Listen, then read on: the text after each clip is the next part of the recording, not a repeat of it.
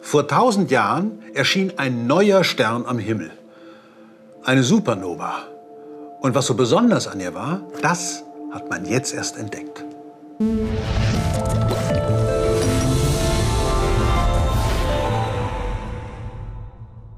In 2018 entdeckte der japanische Astronom Koichi Itagaki in 30 Millionen Lichtjahren Entfernung eine Supernova.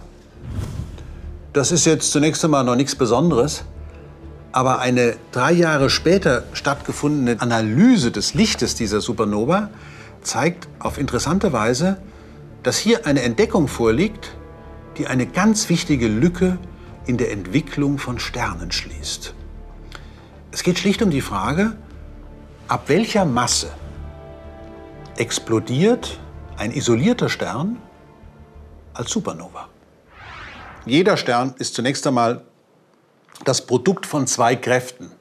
Einmal der Kraft, die nach innen drückt und einmal der Kraft, die dagegen nach außen drückt.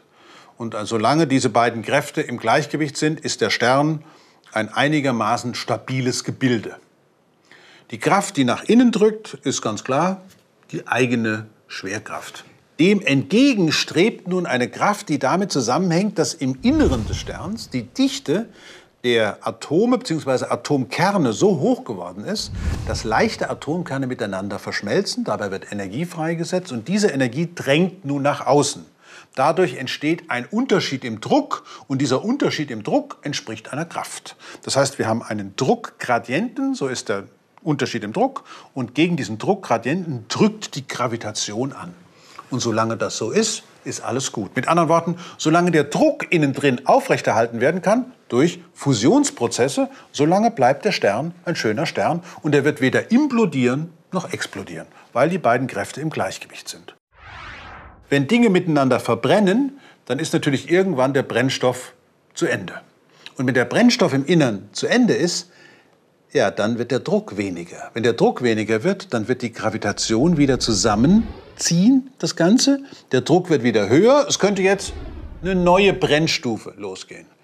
Und welche Brennstufen und wie viel, das hängt nun wieder von der Masse ab. Das ist die Sternenmasse, die darüber entscheidet, wie der Stern stirbt. Ganz klar ist das Schicksal der Sterne auf der Seite der kleinen Massen, also sagen wir mal ungefähr so groß wie die Sonne, so um eine Sonnenmasse.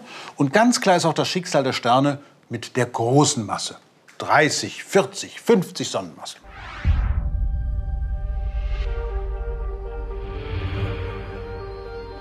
Die Sonne mit einer Sonnenmasse wird am Ende ihres Lebens als weißer Zwerg enden.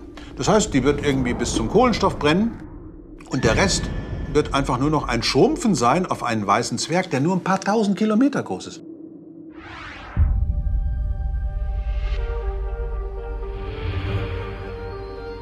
Bei den 50 Sonnenmassensternen, bei den großen Sternen, ist völlig klar, die werden explodieren als Supernova. Warum explodieren die überhaupt? Warum fallen die nicht einfach an sich zusammen, wenn alles vorbei ist? Also was in Supernovae passiert, in diesen großen, also diesen großen Sternen passiert, ist ja, die verbrennen erstmal leichte Elemente zu schweren, bis sie dann am Maximum ankommen. Das ist bei Eisen erreicht.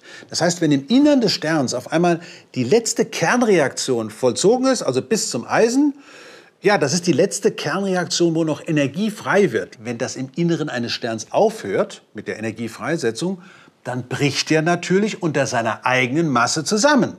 Also es ist dann im Inneren des Sterns eine Eisenkugel. Und nun, was passiert denn jetzt? Also das Material fällt da rein und dann prallen praktisch die Hüllen von dieser zentralen Kugel ab und dann werden sie nach außen geschleudert. Das wäre eine Kernkollaps-Supernova. Da kann auch schon mal ein Neutronenstern, manchmal sogar ein schwarzes Loch übrig bleiben.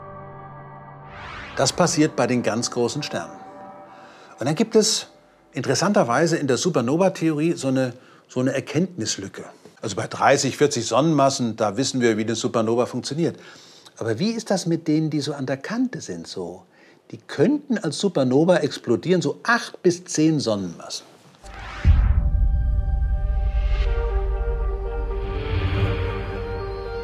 Am 4. Juli 1054 beobachten chinesische Astronomen am Tageshimmel einen neuen Stern. Also neben der Sonne gibt es noch einen Stern. Und dieser Stern wird für längere Zeit am Tageshimmel tatsächlich zu sehen sein und für zwei Jahre am Nachthimmel.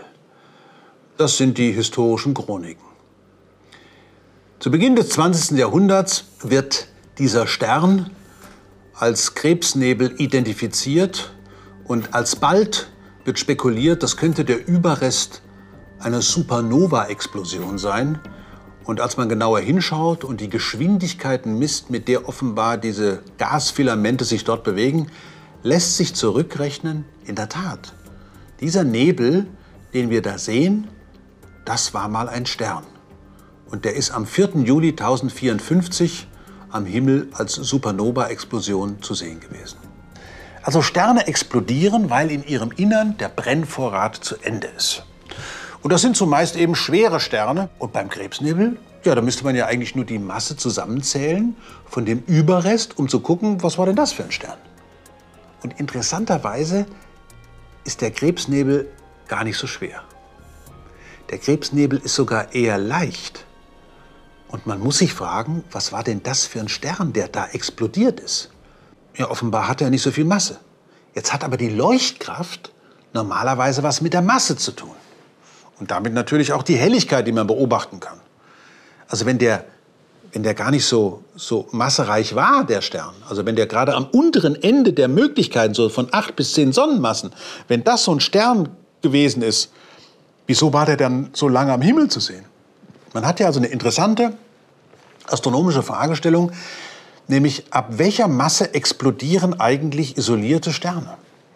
Und gerade dieser Bereich da, wo es beginnen sollte, nämlich ab acht bis zehn Sonnenmassen, da hatte man bis jetzt einfach nur nichts gefunden. Es gibt eine Arbeit, die ist 40 Jahre alt, wo sich jemand überlegt hat, naja, so ein Stern, äh, der explodiert anders. Das Allerwichtigste ist, dass ein solcher Vorläuferstern, der also so, so acht bis zehn Sonnenmassen hat, der entwickelt in der Zwischenzeit das Phänomen des roten Riesen. Der bläht sich also auf und regelmäßig werden Hüllen von diesem roten Riesen so abgeblasen und bewegen sich ins Weltall heraus.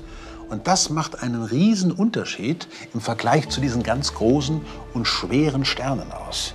Weil nämlich jetzt, wenn dieser Stern explodiert, dieser kleinere, dadurch, dass eben in seinem Inneren dann doch die Schwerkraft über alles überwindet und dann so eine, so eine Explosion stattfindet, dann rast diese Strahlung raus und auf was trifft sie? Ja, eben nicht auf das totale Vakuum, sondern auf diese übrig gebliebenen Althüllen des Sternvorläufers. Und diese Strahlung aktiviert gewissermaßen dieses Gas dazu, zu leuchten. Also Leuchtkraft und Masse hängen miteinander zusammen. Wenn der Stern vom Krebsnebel so massearm war, woher kommt dann die lange Helligkeit, die große Helligkeit? Das war ja die Frage. Jetzt könnte man sie beantworten. Die Strahlung der Supernova hat dazu geführt, dass diese Hüllen ebenfalls zur Strahlung aktiviert worden sind. Das ist also praktisch nochmal so was wie nochmal so eine Flutlichtanlage eingeschaltet. Und deswegen war eine Supernova, deren Helligkeit eigentlich kleiner ist, trotzdem so lang am Tageshimmel damals zu sehen. Und damit kommt das Bild zusammen.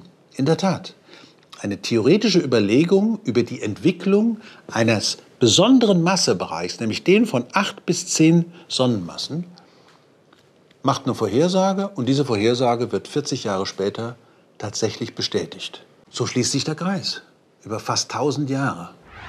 Vor knapp 1000 Jahren entdecken Menschen einen neuen Stern am Himmel, haben noch keine Ahnung, was es ist.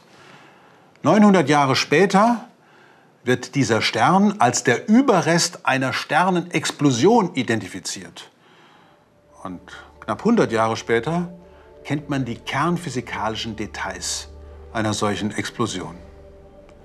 Das ist doch unglaublich. Also der Erkenntnisgewinn in der Astronomie ist doch ungeheuerlich. Wie genau wir heute selbst über ganz ja, merkwürdige, teilweise wirklich höchst absurde Materiezustände inzwischen wissen können. Und warum? Weil die Naturgesetze im Universum überall die gleichen sind. Und weil wir sehr neugierig sind, was angesichts der Bedeutung von Supernovae für unsere eigene Existenz natürlich auch kein Wunder ist. Denn wir sind alle Sternenstaub.